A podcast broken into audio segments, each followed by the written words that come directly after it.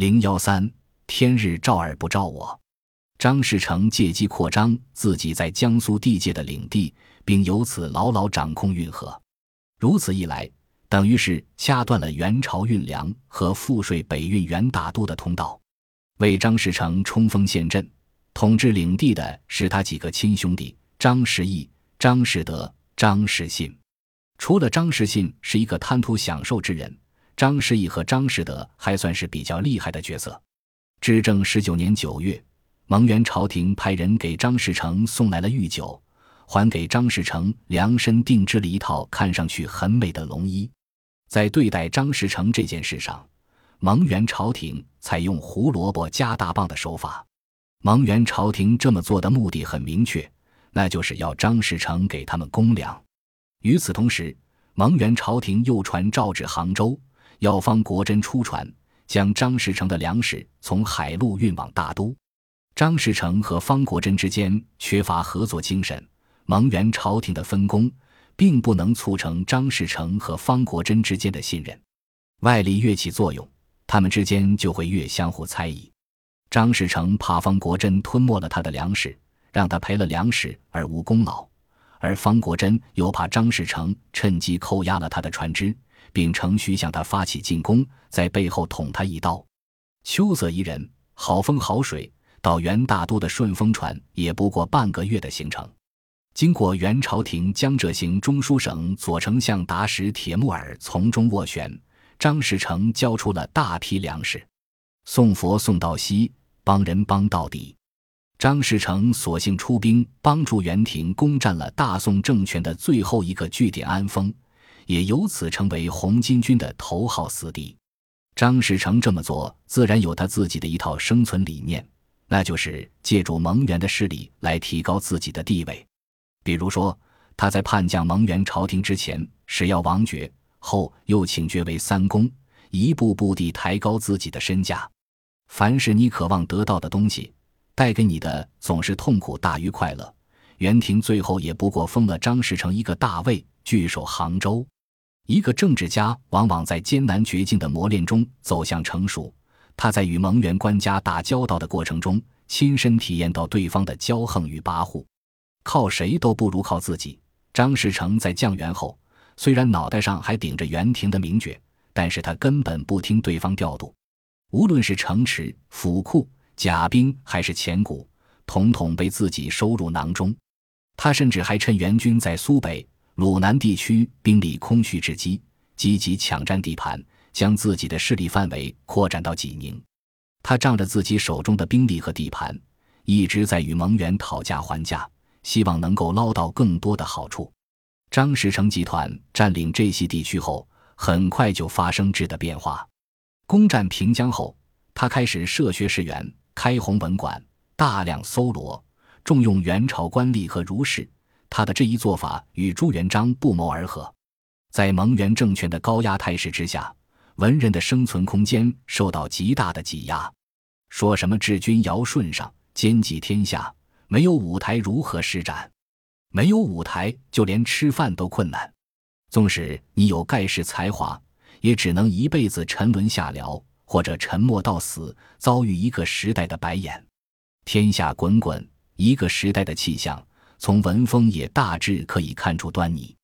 元曲固然是中华文化艺术园地里的瑰宝。但也是文人群体无法回避的适应性变异，是一个时代的悲鸣之声。朱元璋也好，张士诚也罢，他们为知识分子提供了重新出发的某种可能性。不少儒士和官吏在蒙元朝廷混得如同讨饭的乞丐，其中很多人在这时候选择了投奔他们。手下人才济济，军队和领地也在不断扩张中。这种上升的势头。让张士诚在这时候产生了一种暴发户的心态，他以为自己在红巾军中的势力最大，又博取了蒙元的信任，谁也不敢小瞧了他。正是这种心态的变化，又加上身边围绕着一帮享乐型人才，张士诚陷入一种虚妄的精神幻觉。于是，不断有人来向朱元璋报告张士诚此时的动向，说他开始大造宫殿王府，修建了富丽堂皇的景云楼。齐云楼、相同馆、方会馆作为自己寻欢作乐的场所，日夜歌舞升平。又说他的那些手下将领们也纷纷跟着效仿，忙着享受生活，根本无心打仗。即使那些将领们吃了败仗，张士诚也不会追究他们的责任。很多时候，打败自己的不是你的对手，而是自己。张士诚的弟弟张士信和女婿潘元绍，是张士诚集团内部最大的腐败分子。张士信拥有妻妾数百人，生活极其奢靡，就连后花园里那艘巧夺天工的采莲舟，都是用沉香木打造的。前方战事吃紧，可他举行一场宴会，动辄耗用上千石米。连行军打仗，他也不忘带着四处搜罗来的绝色女子。每日莺歌燕舞，其乐陶陶。在朱元璋的印象中，张士诚不应该是这样的人，他应该是一个话不多、有气量的男人。可是从他现实的所作所为来看，他又是一个缺乏远见卓识的人。在分析这个人的时候，朱元璋和他的谋士李善长、刘基等人一致认为，张士诚是一个懒得过问政事、性格固执、过于武断之人。这样的人往往眼界并不高，只要能够保住眼前的富贵，对他来说就已经满足了。正因为如此，往往难以成就大事。让人想不通的是，天下纷扰，硝烟弥漫，张士诚这时候却整天躲在宫里，做起了正儿八经的皇帝，和一帮文人学士、官僚政客舞文弄墨，不知今夕是何年。在利益的收买下。那些文人士大夫忘记了自己当初为什么出发，他们很快在歌功颂德中营建了新的话语系统。张士诚认为自己已经吃定天下，富贵在手，跑不掉了。在这种鼓噪声中，获得了前所未有的满足和信心，将军政大事全部交给他的另一个弟弟张士德。这种排除其他选择的单向推理，简直是掩耳盗铃的升级版。朱元璋在这时候写了一封信给张士诚，在这封信里，朱元璋对他是有所警示的。